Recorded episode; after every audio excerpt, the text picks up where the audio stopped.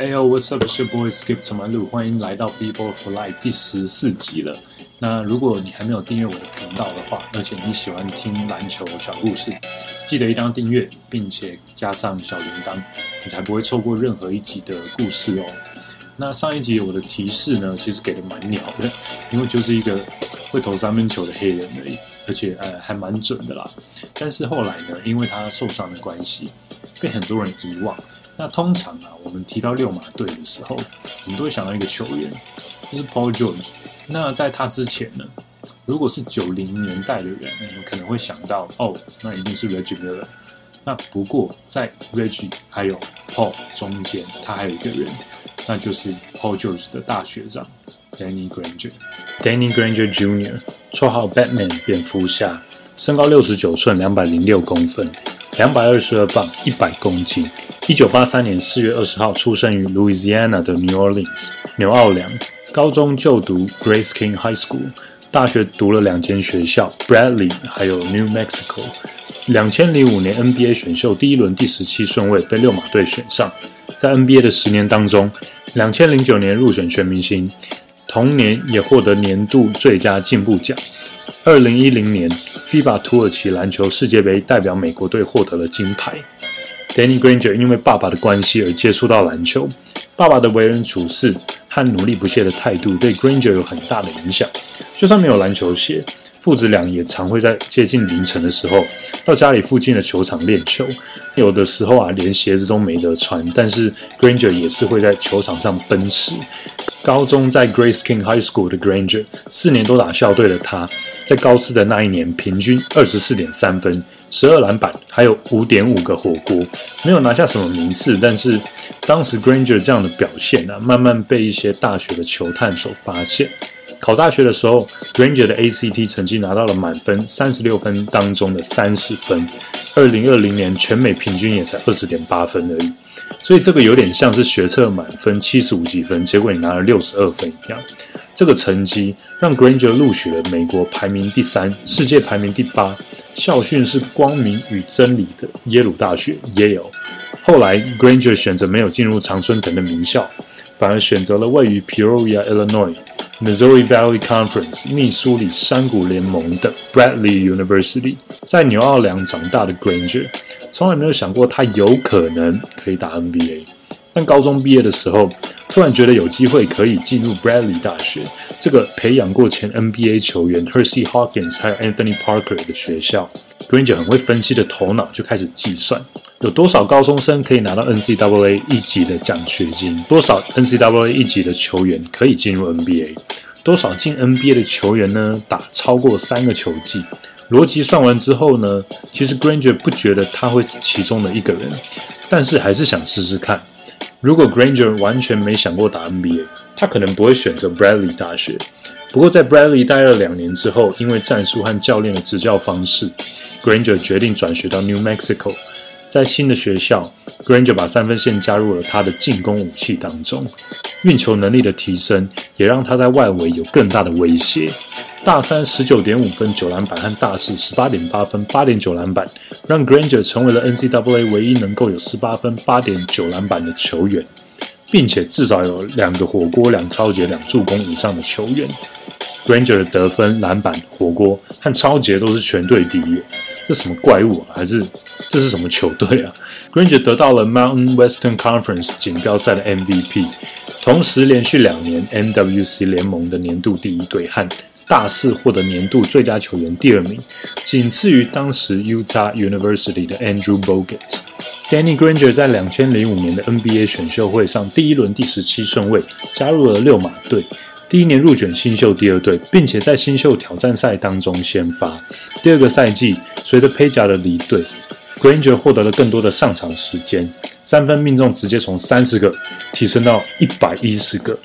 成为除了 Steven Jackson 还有 Reggie Miller 之外，过去十五年六马队单季超过一百颗三分的成员。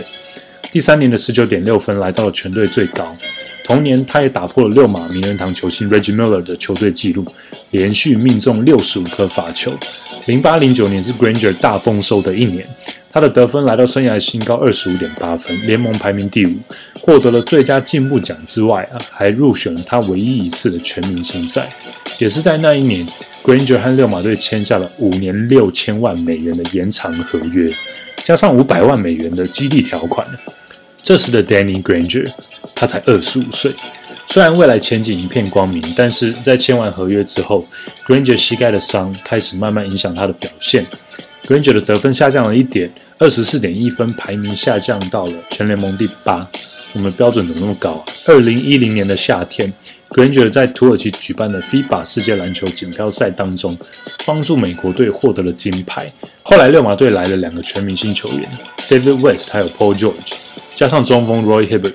看起来其实蛮不错的阵容啊，但是那时的 George 还在成长阶段，所以整个球队的季后赛之路并没有那么顺利。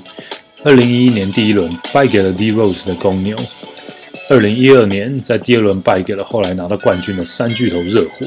隔年六马重返东区冠军战，跟热火大战七场之后又败下阵来。那那个热火队呢，后来又拿了冠军。但是其实，在那一年的 Granger 因为髌骨肌腱炎 （patellar tendinosis）。通常叫做跳跃膝，还有左小腿的拉伤，它是运动会痛，日常生活中走楼梯、站着或蹲下来，长时间坐着也会感到非常的痛。所以受伤之后的 Granger 只打了五场比赛，后来 Granger 的平均得分就没有再超过双位数了。接着被交易到快艇、热火，其中还有交易过去但是没有出赛记录的太阳还有活塞。可以想象 Granger 的伤势真的非常的严重。在二零一五年十月二十六号被活塞释出之后，Danny Granger 正式结束了他的 NBA 生涯。看看过去的篮球明星，真的蛮少人讨论 Danny Granger 的。为什么？受伤被遗忘的球员像 Brandon Roy，甚至有人还把 McGrady 列入这个名单里。但是到底为什么呢？我想最大的原因可能就是因为 Granger 所在的球队 Indiana Pacers 六马队战绩都没有很突出。他最好的成绩是一一到一二年的四十二胜二十四败，其他年的胜场数其实都在三十二到三十七胜之间。如果这支球队在西区的话，那应该是连季后赛的机会都没有了。但是 Granger 到底有多厉害呢？我们来看一下他的数据。Granger 在六马队大部分的时间定位是得分。我们来看看他前几年的得分：七点五、十三点九、十九点六到二十五点八分。他每一年都成长超过五分的平均得分呢，在 NBA 的历史当中是唯一一位做到的球员。零八零九年是 Granger 得分最高的一年，平均得分二十五点八分，只排在 Dwayne Wade、LeBron James、Kobe 还有 Dirk Nowitzki 之后。觉得没有什么吗？当时排在他后面的有 Kevin Durant、Chris Paul、Carmelo Anthony 还有 Chris Bosh。他的三分球命中率则是来到四十点四 percent。同年，Granger 在对上很多强队的比赛，其实他都没有退缩。对上三巨头的塞尔皮克，那年最后拿冠军的湖人，LeBron 的骑士啊，东区冠军的魔术，还有 McGrady 加姚明的火箭，都能够赢球。而且对上这些球队，都可以拿三十分以上的分数。除了有十八场的比赛分差都在三分以内，还有和德文卫并列第四节得分最高的六点九分。如果这些的场次分差都很大的话，那可能还有冠分的成分在吧。但是如果都是很激烈的比赛，那我觉得这个数字的含金量其实会高很多。这个在 ACT 考试得到很棒成绩的 Danny Granger，绝对不是偶然，而是 Granger 非常好的习惯所养成，甚至 Granger 有一些别人想不到的练习内容。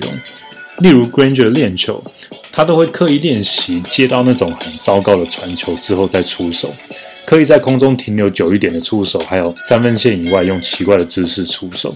但是就是这些每天的练习，让 Granger 在每一场通常至少都可以投进一个比较不正常的跳投。在休赛季，通常 NBA 球员会聚集在主要的六个城市来进行他们的训练。如果一个想要进步的球员，通常他们都会花不少的时间在一个城市的训练营。Granger 通常球季一结束，他就会到 LA 来进行他的训练。但有的时候，LA 的下一站，他会来到下一个城市 Las Vegas 继续训练。如果要每一年都进步五分以上，真的不能只靠简单的天赋就能搞定。防守大锁 Shane Battier 也说，Granger 他的得分都默默的。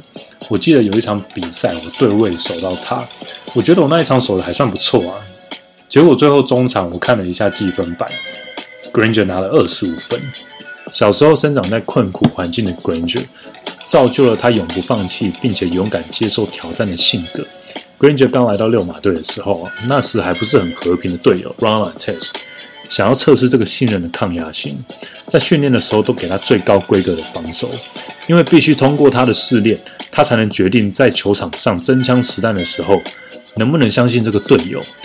要知道，Artest 的防守可是集合篮球、美式足球和摔跤加在一起的大锁型球员。那结果到底怎么样？有一次比完赛的时候，Granger 的爸爸和 Artes 的一次交谈，Artes 很有礼貌地说：“Mr. Granger，in two years, your son is gonna be a star。只要两年的时间，你的儿子一定会变成一个明星球员。”六马队老板、名人堂球员 Larry Bird 也说。Danny's not backing down from anyone. Granger 绝对不会向任何人示弱的。那么退休后的 Granger 他都在做什么呢？还记得他是一个学霸吗？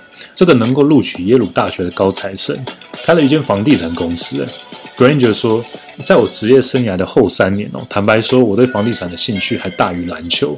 因为我在热火的那一年，我的房地产获利其实已经超过我的篮球合约了。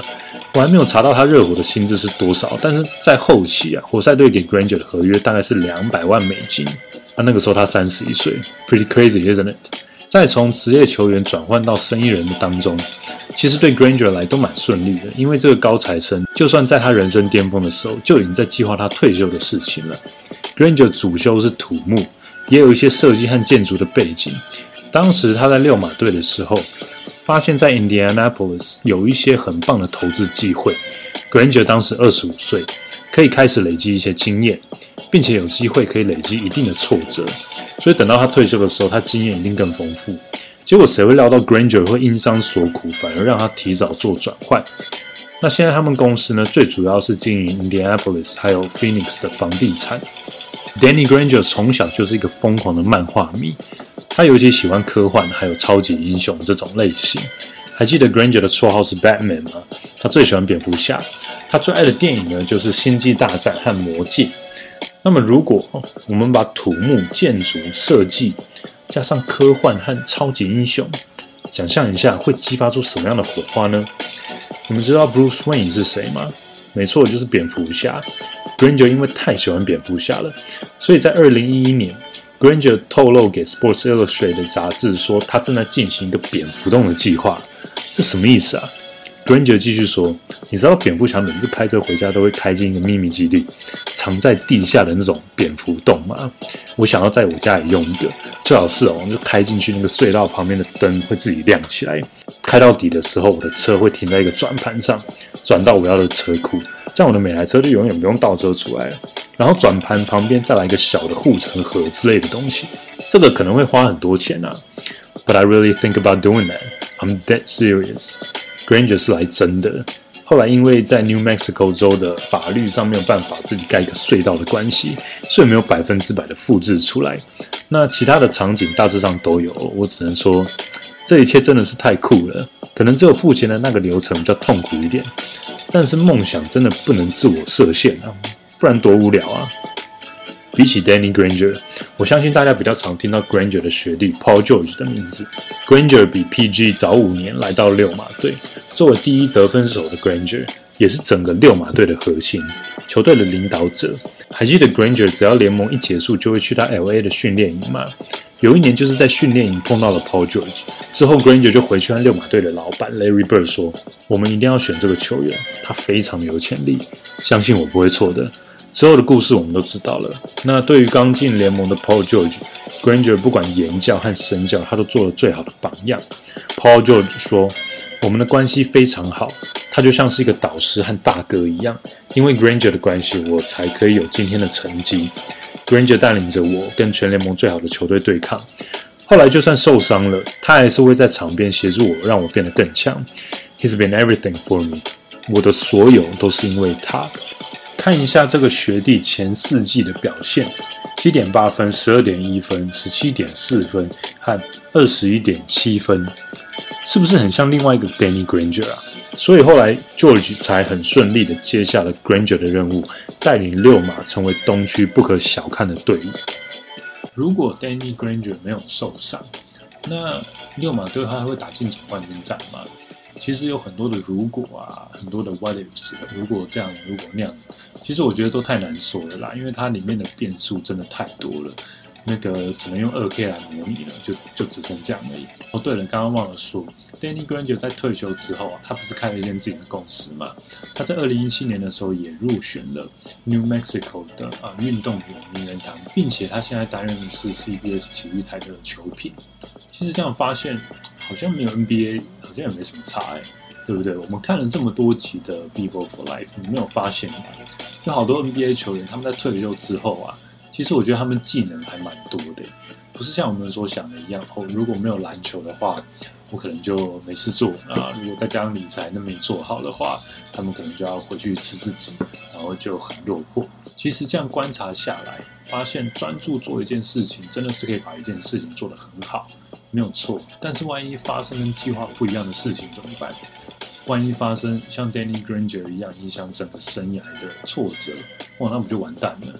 其实没有人保证在未来会发生什么事，但要怎么面对？我觉得就是从享受生活当中持续的累积很多的能量，那这些能量可以帮过我们度过很多的难关，支持着我们往前。我觉得这个就是斜杠人生的威力吧。所以在每一件事情上认真体验，保有热情。希望我们之后都可以成为文武双全的 Danny Granger 蝙蝠侠。那也希望 Danny Granger 呢哪一天真的变成 Bruce Wayne，然后从天而降，在晚上的时候来拯救这个世界。最后这一集有让你们恢复一点记忆吗？有没有一些你们觉得哦，他其实是很厉害的球员，他应该被大家看到，但是却被大家遗忘的呢？留言在下面。让我知道，记得帮我按个赞，因为留言的数量和赞的数量是可以影响这个影片或这个频道被更多推荐出去的关键。希望我们这些故事可以让更多人知道。下一集让我们来讲一个中锋的故事。我印象中应该没有讲过中锋吧？但我同事很可爱啊，他跟我说啊，提示要精准一点。那我想说，啊，提示很精准，那不就猜出来就不用提示了，不就这样吗？好啦，这个中锋呢，他的学校跟 L. Iverson 是同一个。那他打过三支球队，他拿过一个冠军。我觉得这样应该比较好一点了吧。好啦，希望你们喜欢今天的故事。啊、right,，That's it for me today. I'll see you next time. Peace.